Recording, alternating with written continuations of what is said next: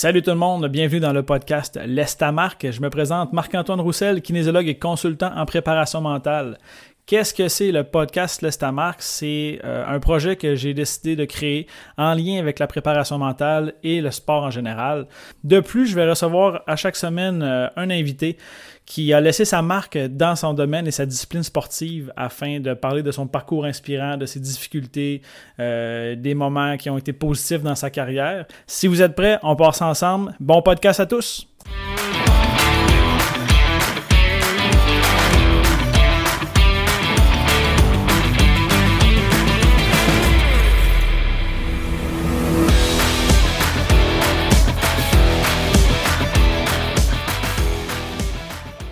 Hey, salut tout le monde, bienvenue dans le neuvième épisode de l'Est à Marque. Encore une fois, content de vous avoir aujourd'hui. Euh, de très bons commentaires, puis encore de très bonnes cotes d'écoute. La semaine passée, on avait 500, 500 euh, auditions totales. On vient de franchir le cap des 700. Donc, euh, je suis super content de la progression du podcast. J'espère aussi que vous avez apprécié. Aujourd'hui, on va, je réaccueille encore une fois mon collègue et ami Marc-André Boudreau-Rasmussen. On va discuter de l'effondrement de performance, qui est réellement ma spécialité, le sujet que j'ai étudié pour ma maîtrise. Puis un peu comme la semaine dernière, Marc-André m'avait donné un mot qu'il fallait que je, devine un peu vers où m'en aller avec le sujet de la méditation. On se rappelle que c'était spectateur, puis je me suis planté d'aplomb. Euh, donc aujourd'hui, Marc-André, ben, on ne fera pas exception. Je vais essayer de, l'attraper aussi. Donc, euh, premièrement, salut Marc, comment ça va? Salut, euh, oui, ça va super bien. Fait une deuxième semaine consécutive avec un bon départ. Oui, Ça va très bien.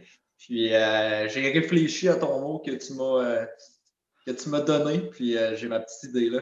Je vais pouvoir y aller euh, quand tu vas me donner le signal de départ. Donc, aujourd'hui, je veux parler de l'effondrement de performance. On va faire ça en deux épisodes, étant donné que c'est un long sujet qui est quand même, euh, en tout cas, captivant pour moi. Là. Moi, ça me passionne. J'ai passé quand même quatre ans de ma vie à étudier ce phénomène-là. Puis il y a aussi beaucoup, beaucoup de choses qu'on ne sait pas encore. Il y a beaucoup de choses qu'on connaît, mais que les gens sont très peu au fait de comment fonctionne un effondrement de performance, la léthargie, puis la performance de pointe. Donc, premier épisode aujourd'hui, on va démystifier un peu qu'est-ce que c'est l'effondrement de performance. Puis, dans le prochain épisode, on va voir des stratégies vraiment concrètes pour que vous puissiez les appliquer au quotidien. Le mot que j'ai décidé de donner à Marc-André cette semaine, bon, ceux qui nous connaissent savent qu'on aime ça se donner la vie dure. Fait que le mot pour aujourd'hui, c'est langage. Fait que Marc-André, j'aimerais ça que tu t'essaies sur euh, une possibilité ou euh, une piste de solution en lien avec langage et effondrement de performance. Oui, Marc, euh, j'ai pensé à ça. Honnêtement, ça a été assez rapide comme réflexion. Par contre, euh, j'ai essayé de développer mon point là, au, cours, euh, au courant des derniers jours. Donc, langage, euh, je me suis. ça m'a mené vers langage interne, la façon qu'on se parle à nous-mêmes, à l'intérieur de notre tête. Puis, je, je, trouvais que ça faisait un bon lien avec effondrement de performance, car quand quelqu'un finit par s'effondrer, soit dans une compétition ou quoi que ce soit, souvent, je pense, je crois, c'est toi qui pourras me le dire, euh, c'est que le langage interne, la façon qu'on voit les choses puis qu'on aborde les choses euh, deviennent négatives ou, euh, ou nous stressent. Mais là, je te vois rire, fait que je dirais que je suis moins certain de ma réponse. Ah, c'était un peu, un peu le but de, un peu le but du, mot que j'ai choisi, langage. Puis euh, c'était bien parti. Tu as dit langage, puis dès que tu as parlé avec d'autres mots après, c'est là que ça s'est gâté. Mais tu as, quand même une partie de la réponse, mais c'est quand même très, très large. Très, très large. Là où je veux aller avec langage, c'est que dans un premier temps, l'effondrement de performance, le terme commun en anglais, on va appeler ça choker. Puis la raison pour laquelle je t'ai dit langage, c'est parce que ce mot-là est utilisé à outrance dans la vie de tous les jours. À chaque fois que je fais une conférence, à chaque fois que j'interroge des entraîneurs, des athlètes, tout le monde me dit, je sais c'est quoi choquer. Tout le monde me dit, ah ben, j'ai déjà choqué certainement. Puis là, je demande aux gens, c'est quoi choquer pour toi? Puis là, ça revient toujours à la même chose. Ah ben, la semaine passée, là, je voulais aller. Euh, ben, ça m'est arrivé la semaine passée, je voulais aller faire du ski de fond. Finalement, je ne suis pas allé, j'ai choqué. Puis là, Colin Debin, euh, les gens me répondent, c'est ça qu'ils ont fait. Ils ont choqué. Ah, on était supposé d'aller euh, nous sortir entre amis, j'ai choqué. Lui, c'est un choker. Fait que là, moi, quand j'ai commencé mon projet de maîtrise, je voulais faire un projet sur l'effondrement de performance. Puis je voulais étudier le phénomène qui était de choquer. Puis là, pourquoi j'ai dit langage, c'est que le terme choquer n'est jamais utilisé à la bonne façon. On pourrait dire tarte à pomme à ma place, puis ça ferait la même chose. On pourrait dire euh, lâche ou bien. donc, c'est pour ça que je voulais le mot langage, puis tu as juste prouvé mon point en sachant que euh, l'effondrement de performance, on ne sait pas vraiment c'est quoi, et on ne sait pas comment l'utiliser. Si je te demandais à toi qui est dans le domaine du sport, est-ce que tu es capable de me donner une piste de solution sur qu'est-ce que tu penses que c'est de choquer? Ben, je suis pas dans le domaine du sport, je suis ton ami aussi, ça fait longtemps. puis, tu sais quoi? Probablement que je te donnerai même pas la bonne réponse. Mais euh, je sais qu'il y a une différence entre euh, effondrement de performance et léthargie.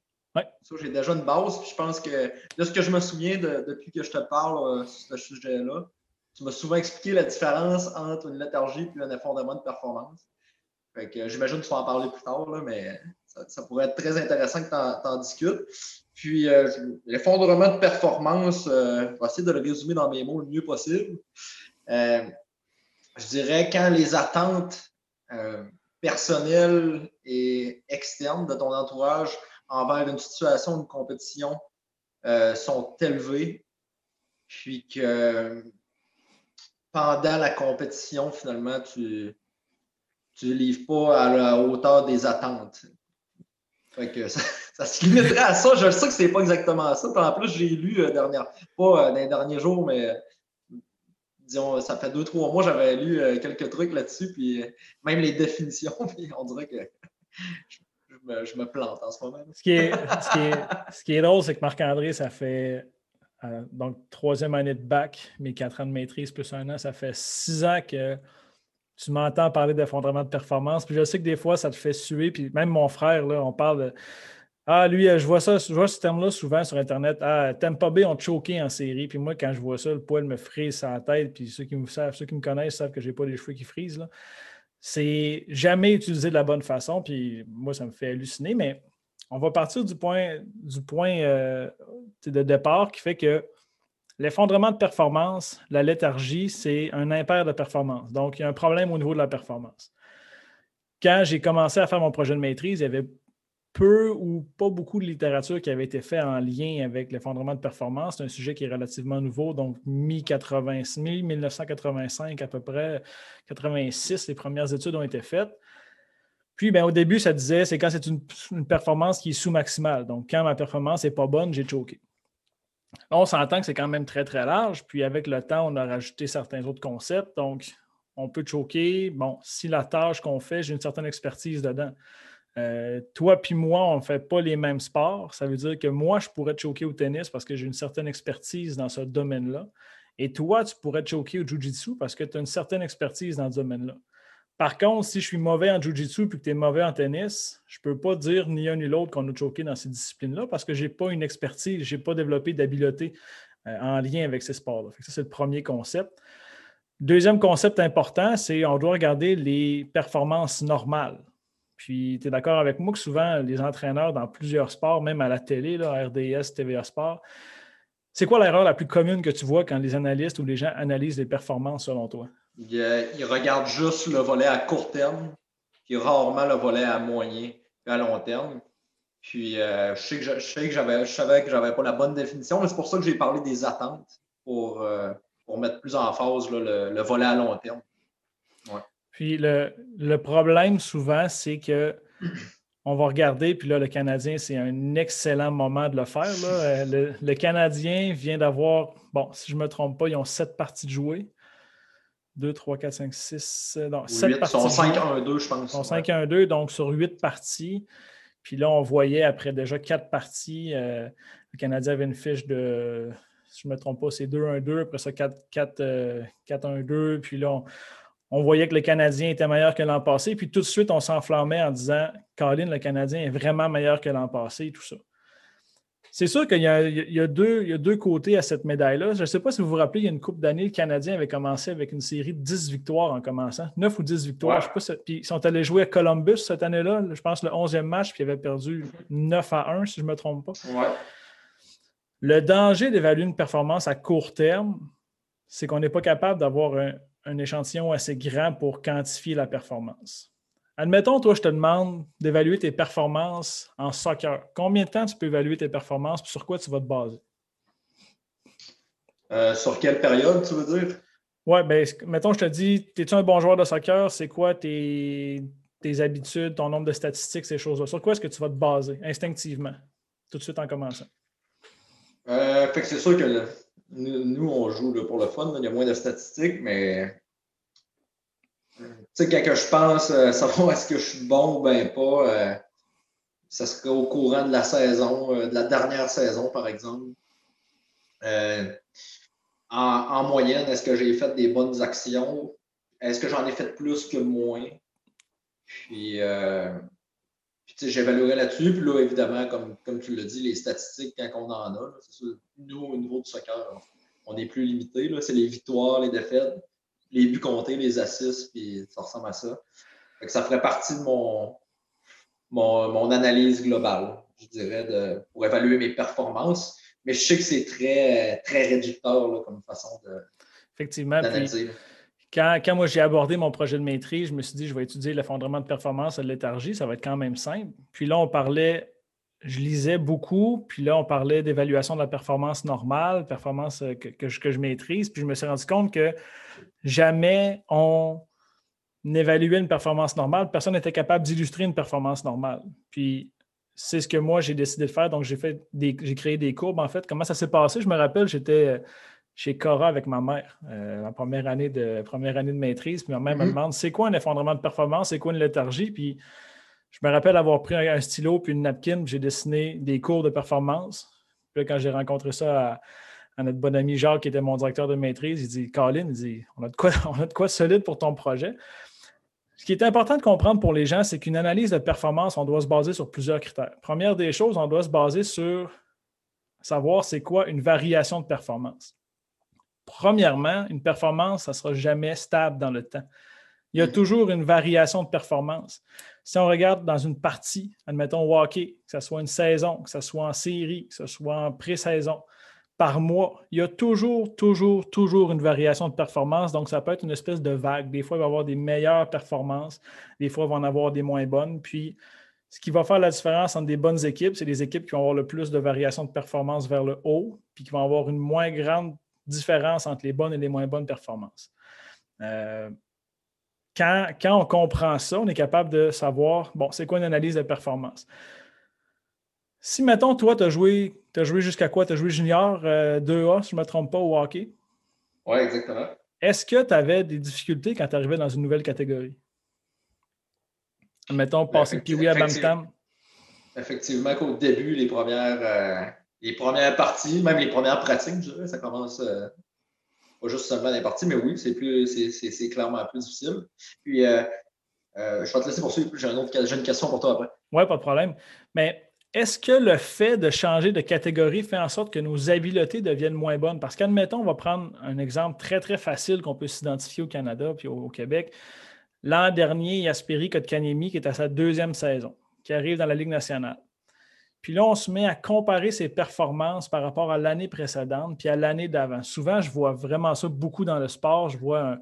Bien, encore plus facile, c'est une question qui m'a été posée cette semaine en lien avec Alexis Lafrenière. Alexis Lafrenière, qui en moyenne un point par match, peut-être deux, depuis toutes ces années junior majeures avec l'Océanique de Rimouski.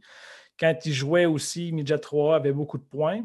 Puis là, il arrive à New York, puis il n'y a aucun but en cinq parties. Puis là, ça part sur Twitter. On a bien fait de ne pas le repêcher. On est chanceux que ce soit New York qui l'a pris. Qu'est-ce que ça serait si les Canadiens l'avaient repêché? Donc, est-ce qu'Alexis Lafrenière réellement est un moins bon joueur de hockey en 2021? Ou est-ce que c'est normal que ses performances soient moins bonnes parce que le calibre de jeu dans lequel il se situe, puis dans l'environnement dans lequel il est, on passe quand même d'un jeune de 18 ans, 19 ans. Rappelez-vous, à 18-19 ans, vous faisiez quoi? Qui reste à New York, déjà tout seul peut-être, ou avec un autre joueur, dans un environnement où tu dois gérer de l'argent, de la pression, tu dois gérer le fait d'être le premier choix au repêchage. Est-ce que c'est réellement le fait que tu es un moins bon joueur de hockey ou est-ce que la compétition peut être plus forte autour de toi? Puis en plus, comme tu l'as déjà mentionné, on n'a aucun référent de lui par rapport à la NHL. On n'a aucun, puis on n'a aucun référent des autres joueurs non plus. Fait même s'il était meilleur l'année passée tous les autres joueurs repêchés ou en tout cas en partie meilleurs. Euh, la question, c'est il a été meilleur que ces joueurs-là, mais il n'y a aucun référent par rapport à ceux qui jouaient déjà dans la Ligue nationale de hockey. comment qu'on peut savoir si il était déjà. Ben, on se doutait, les pronostics disaient que selon ce qu'il a déjà démontré, il y avait une bonne chance d'être bon, mais on était dans les spéculations encore beaucoup. Puis là, on se rend compte qu'au bout du compte, on ne peut pas vraiment tirer de conclusion en ce moment, parce qu'il a joué quoi, sept, rencontres? Il a joué sept parties, puis là, on compare sept parties dans la Ligue nationale à peut-être. Euh, lui, il était late, le, Ligue junior, fait qu'il a joué trois ans, ça veut dire peut-être 60. Fait on compare sept parties dans la Ligue nationale de hockey à 210 parties junior majeur. On s'entend que junior majeur, il, était, il avait le calibre pour jouer là, il avait peut-être des habiletés mm-hmm. supérieures à certains joueurs. On peut dire dans le junior, on s'attend à ce genre de performance-là d'Alexis Lafrenière.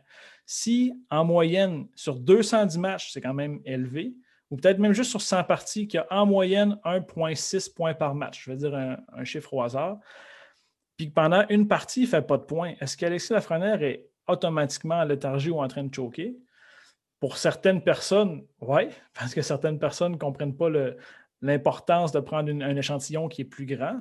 Par contre, en une semaine, on peut peut-être se poser des questions. Deux semaines, là, on peut commencer à parler de léthargie. Si on n'a pas de points après deux semaines, on peut commencer à parler de léthargie parce que la léthargie, c'est un problème de performance qui est long dans le temps, que c'est minimum deux semaines à peut-être un an, des fois deux saisons. Puis en même temps, les oh. gens n'analysent pas les bonnes statistiques. Tu sais, si un joueur passe trois semaines à ne pas compter de but, est-ce qu'il est automatiquement en léthargie d'après toi?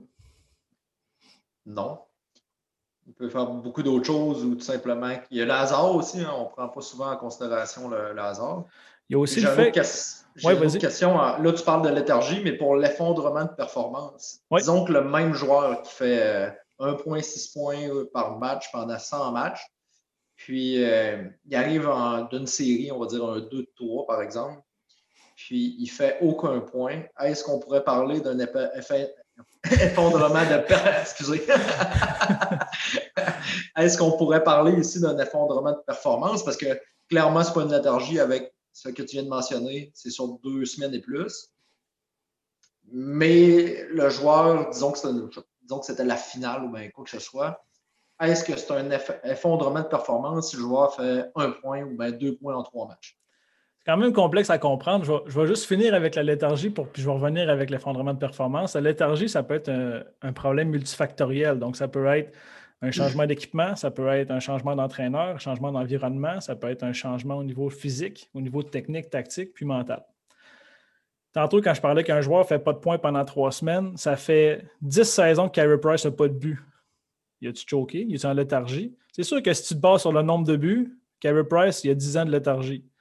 C'est juste que des fois, on va analyser les performances d'un athlète, puis ça ne sera même pas en fonction de ses habiletés ou ses attributs primaires. Donc, un défenseur, on ne peut pas, bon, peut-être qu'un défenseur offensif qui a fait des points dans junior majeur, on peut dire, ah, OK, il va nous apporter un certain nombre de points, puis en fonction de ce qu'on pense qu'il peut nous apporter, on peut juger au nombre de points. Mais un défenseur dans la Ligue nationale qui bloque des lancers puis qui est spécialiste en désavantages numériques, est-ce qu'on peut juger de sa performance. Tu sais, je vais aller plus loin que ça. Il y a une coupe d'années, Scott Gomez était avec le Canadien. Puis, il a passé une année sans compter de buts. Je suis d'accord qu'il est en léthargie. Je suis d'accord qu'il n'a pas fait beaucoup de buts. Mais Scott Gomez, c'est quoi sa qualité première dans la Ligue nationale dans laquelle il a eu du succès? C'est un passeur. C'est un passeur. S'il ne fait pas de passe, puis il n'y a pas de points pendant un an, là, je peux me poser des questions. Mais si je ne me trompe pas, Scott Gomez faisait des points puis il n'a pas compté de but, je suis d'accord. Même affaire l'année passée, ben, Victor Mété, je pense qu'il y a 153 parties sans compter de but. C'est pas sa job numéro un, mais ça reste, ça reste quand même deux exemples très différents parce qu'on avait un référent pour Scott Gomez. Est-ce que je me, je me trompe? Je me dis, disons, cette année-là, je ne me, je me, rappelle plus des statistiques, là, mais l'année qu'il avait scoré, je pense, deux buts, là, avait compté quasiment à la fin de l'année, si je me rappelle bien. Mais est-ce que lui, on pourrait parler d'une léthargie. Disons qu'il avait fait 40 euh, points en 80 parties. Clairement. Ou encore là. Oui, c'est ça.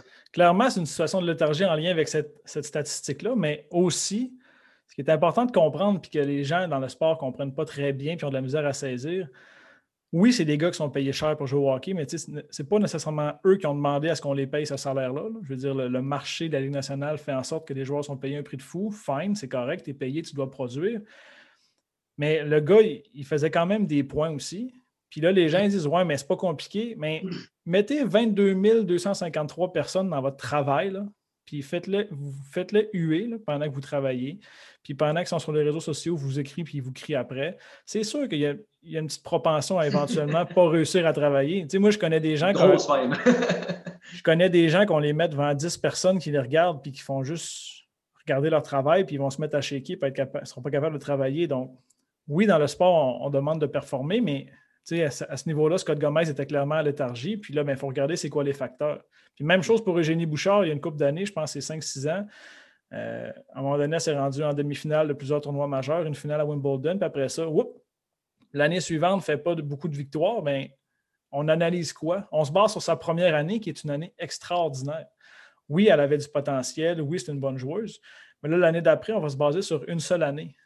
Maintenant mhm. qu'elle est rendue joueuse professionnelle depuis 5, 6, 7 ans, on peut se baser sur la moyenne de ce qu'elle a fait pour savoir un peu sa valeur. Tu comprends? si euh, je résume là, rapidement, moi, évidemment, je connais, je connais un peu moins, là, donc euh, fait que très, ça devient très euh, difficile de dire qu'un jeune, peu importe le. Ben, on parle du sport, je, pense, je parlerais même d'une entreprise ou quoi que ce soit que quelqu'un fait. C'est très difficile d'évaluer quelqu'un de déterminer, ah, lui, il n'est pas à la hauteur des attentes, il est en léthargie, par exemple. Si ça fait un, deux ans que tu pratiques dans l'entreprise, dans la ligue, dans l'environnement dans lequel tu es, ça devient difficile de dire que quelqu'un est en léthargie, qui ne pourra jamais faire mieux finalement ou qui, est vraiment dans une phase mauvaise. Ça, c'est un peu un problème de société. Hein. On en parlait souvent, on s'en parle souvent ensemble, à quel point tout ce qu'on fait, là, on doit être bon rapidement. Tu sais, nous, là, à la base de Bagotville, on a passé de faire des tests physiques puis de l'entraînement physique avec des militaires à faire des vidéos, créer des vidéos. Puis tout de suite, même entre nous, on est, on est difficile. Tu sais, on, veut être bon parce qu'on est poussé à être excellent. On commence une méditation la semaine passée. Euh, je ne suis pas bon après une minute, j'arrête. Euh, je commence un nouveau sport, euh, je ne suis pas bon, j'arrête. Je veux faire une nouvelle, je rencontre une nouvelle personne, il y a une petite affaire qui me dérange, j'arrête. Donc, on est toujours en train de vouloir être les meilleurs dans tout ce qu'on fait c'est sûr que quand on va évaluer une performance, on veut être le meilleur. Moi, ça m'arrive souvent, je vais dans des arénas puis je vois des jeunes, des parents Atom, Pee-Wee, Bantam, puis j'entends parler de léthargie, puis mon garçon, ça ne va pas bien depuis euh, trois semaines. Mais tu sais, trois semaines, c'est quand même juste six parties, c'est pas, beaucoup. Euh, on évalue vraiment rapidement la performance de quelqu'un, puis on n'est pas en mesure réellement de porter un regard externe.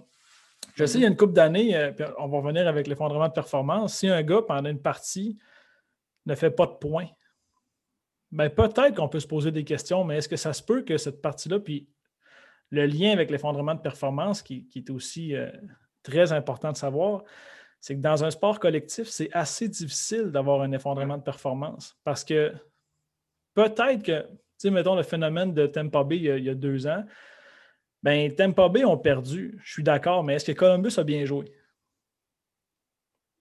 Columbus avait quand même bien joué. Oui, elle avait, été, opportuniste. Dans un sport individuel, ce qui est difficile, c'est qu'il n'y a personne qui peut te remplacer. Tu sais, mettons au tennis, mm-hmm. au golf, euh, les sports qui ont été étudiés, euh, étudiés pardon, bon, il y a le golf, le tennis, il y a le lancer franc au basketball, il y a des, coups francs, ben, en fait, les, les penalties au soccer, il y a les quilles, le tir à l'arc. Euh, au hockey, j'aurais tendance à dire un gardien de but. Euh, parce qu'un gardien de but se doit en moyenne de faire certains arrêts clés ou importants. Mais tu sais, un joueur de centre, quand ça ne va pas bien, ton entraîneur te met sur le banc et c'est réglé. Fait euh, on peut s'effondrer en équipe, c'est plus rare. Il y a peu d'études qui ont été faites en lien avec l'effondrement de performance en équipe. Mais dans les sports individuels, ce qui va se passer, contrairement à la léthargie, qui est multifactorielle, choker, c'est purement psychologique. Donc, peut-être qu'un joueur, puis on va voir ça souvent dans des finales de championnat du monde, quand ça va se finir à penalty, il va y avoir des, joueurs qui vont frapper le ballon au-dessus du but par 10-12 mm-hmm. pieds, puis c'est des gars pros.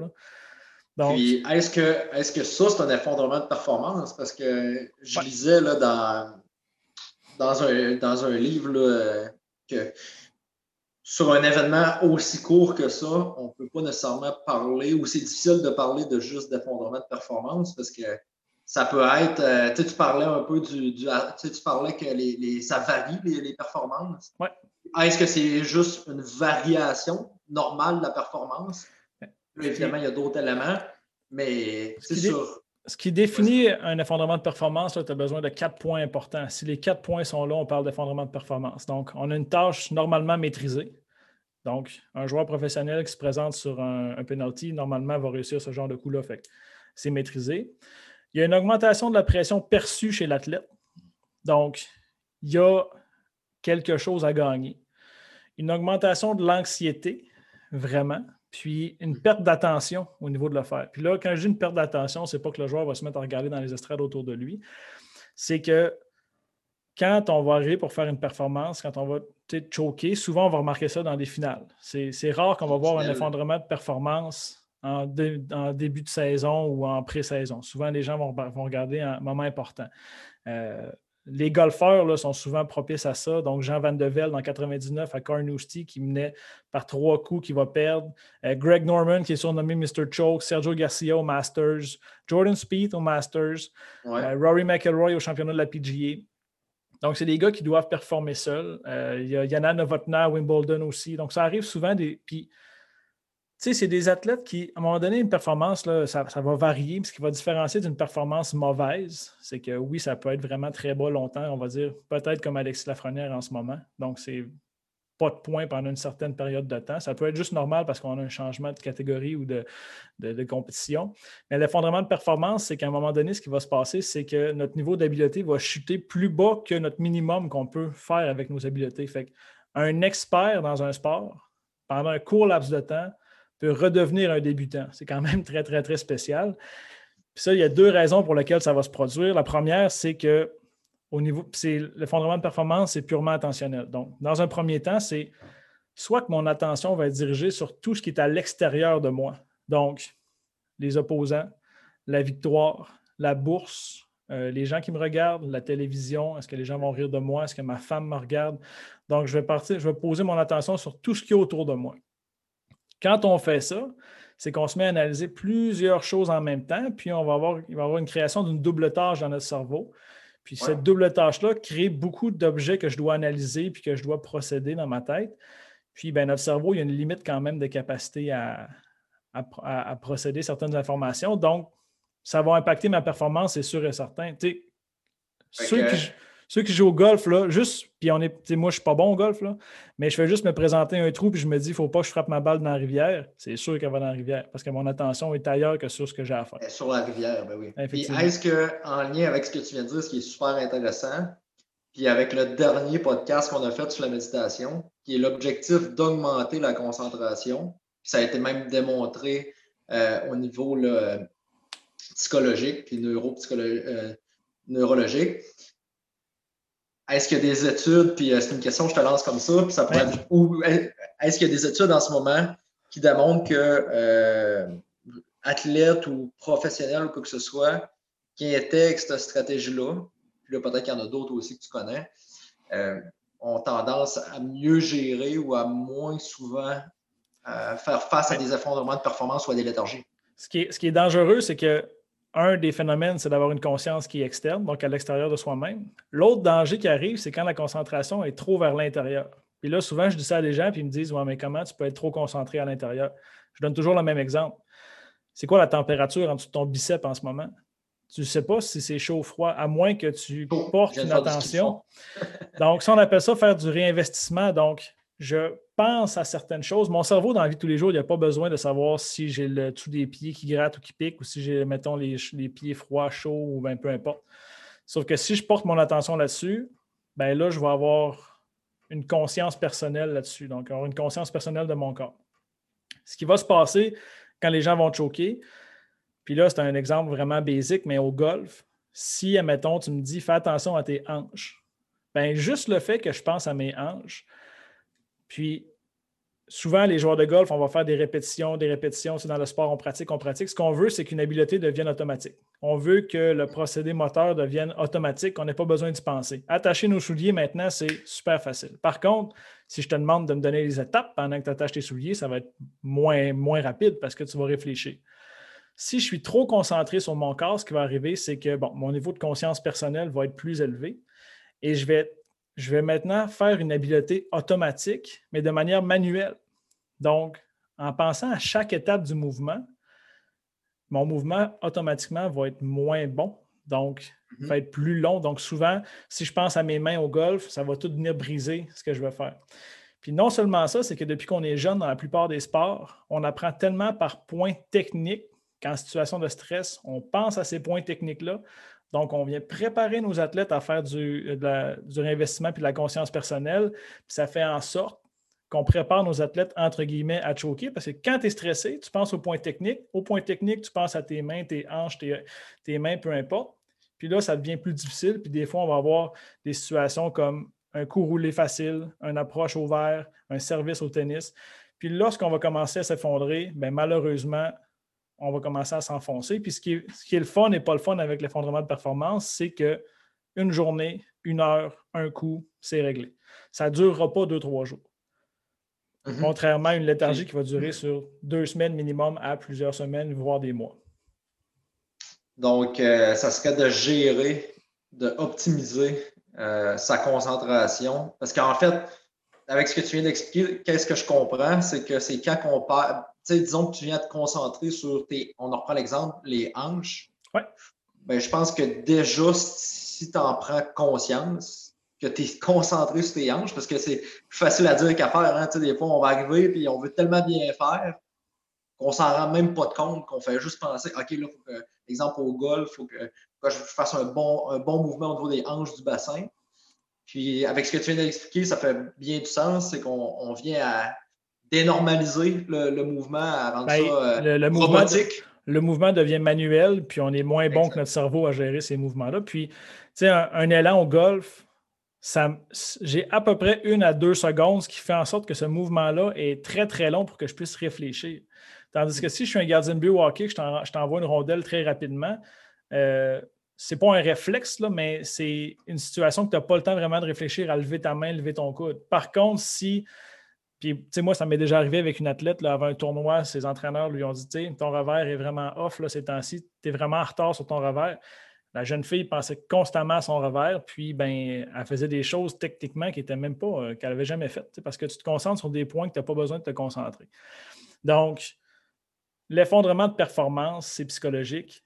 Ça a un lien avec la, au niveau de l'attention. Il y a des stratégies qui existent. Euh, là, on est déjà rendu à la fin. Ça va quand même très, très vite là, quand Ouais, on se parle. J'ai une bonne question pour toi aussi pour finir. Mais- Ça- Mais on va apprendre éventuellement à comment penser à des mots-clés qui ne sont pas en lien avec des points techniques. Fait qu'admettons, je vais dire au service, quand moi je vais servir au tennis, j'ai des points précis qui sont puissance, contrôle, précision. Ce n'est pas en lien avec tourne ton poignet, lève tes jambes, fais telle chose. C'est juste comment je veux me sentir. Puis, ceux qui ont, si vous voulez, là, en attendant, vous pouvez aller voir sur Internet là, des TED Talks. Il y a Cian Baylock qui est excellente en lien avec l'effondrement de performance, qui a son livre Choke qui est super, qui est super bon.